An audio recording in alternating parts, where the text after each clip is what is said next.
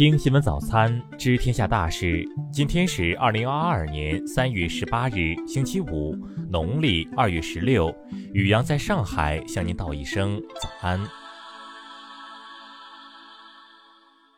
先来关注头条新闻。当地时间十六日夜，日本福岛近海连续发生多次强烈地震，最大震级达七点四级。地震发生后，福岛第一核电站有涡轮机房出现火灾警报，核电站内一个核污水储水罐位置发生了偏移。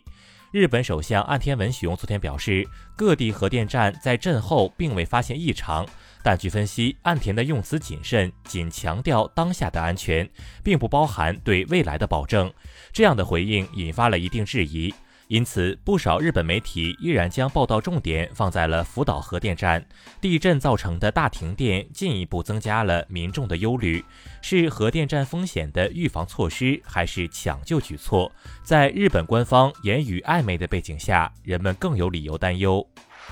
再来关注国内新闻，国家卫健委昨天通报，十六日新增本土新冠确诊病例一千二百二十六例，其中吉林七百四十二例。西安地铁昨天发布，即日起乘坐西安地铁不再查验四十八小时内核酸检测阴性证明，同时要求确保车厢满载率不超过百分之五十。商务部昨天在例行记者会上表示，中方将继续本着相互尊重、平等互利的原则，与俄罗斯和乌克兰开展正常的经贸合作。国家发改委昨天发布，当日二十四时起上调油价：九十二号汽油价格上调每升零点五八元，九十五号汽油价格上调每升零点六二元，零号柴油价格上调每升零点六一元。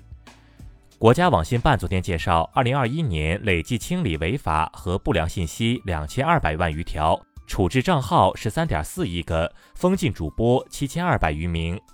水利部消息，三月十四日以来，我国南方部分地区出现持续降雨。昨天，我国进入汛期，较多年平均入汛日期偏早十五天。广东省日前印发意见，要求逐步提高中考体育分值，高中体育不合格者不能毕业。中国地震台网测定，昨天八时二十六分，在甘肃张掖市肃南县发生五点一级地震，震源深度九千米。再来关注国际新闻。当地时间十六日，乌克兰总统泽连斯基表示，乌克兰与俄罗斯的谈判仍在继续。泽连斯基称，乌方在谈判中的首要诉求非常清楚。美国众议院当地时间十七日将针对取消与俄罗斯的正常贸易关系进行表决，如果通过，将能够对俄罗斯商品征收更高关税，并采取其他行动。围绕俄乌紧张局势，七国集团外长将于日本时间十七日晚以线上形式召开紧急会议。日本外务大臣林方正将出席会议，会议将讨论当地最新局势以及各方对俄制裁的落实状况。当地时间十六日，德国政府发言人表示，把北约军队部署至乌克兰是踩红线的行为，德国、美国、法国不会直接派遣军队。据塔斯社报道，国际刑事法院首席检察官称已向俄罗斯发出正式请求，要求与相关机构的代表会面，以讨论乌克兰局势。近日，波兰、捷克和斯洛文尼亚三国领导人赴基辅与乌克兰总统泽连斯基会晤。波兰总理莫拉维茨基称，波兰将帮助乌克兰进一步组织其防御力量。新西兰政府昨天宣布。将比先前预测的更早向完全接种疫苗的有资格游客开放边境，澳大利亚游客最早四月入境。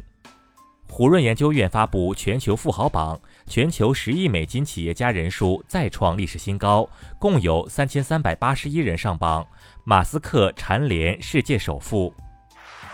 再来关注社会民生新闻。山东烟台市公安局昨天通报，近日有关蓬莱疫情来源传播链的虚假信息在社交网络传播，目前已将传播虚假信息的蔡某某等二十一人查获，并依法进行处理。三幺五晚会曝光老坛酸菜问题后，引发强烈反响。当地菜业从业者接受采访时表示，要遭受行业灭顶之灾。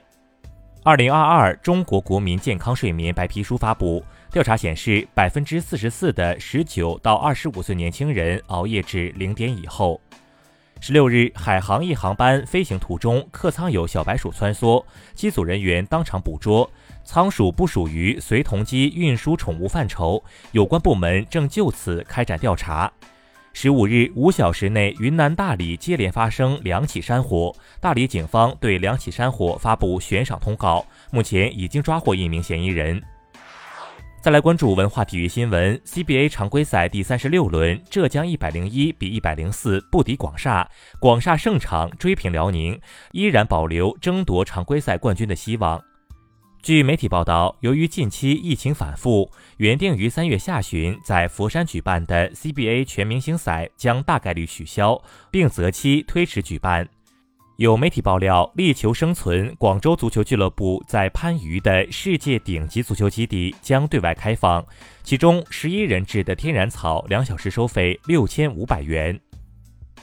网信办昨天举行发布会，强调今年将进行多项专项活动，包括全面整治劣迹艺人违规复出。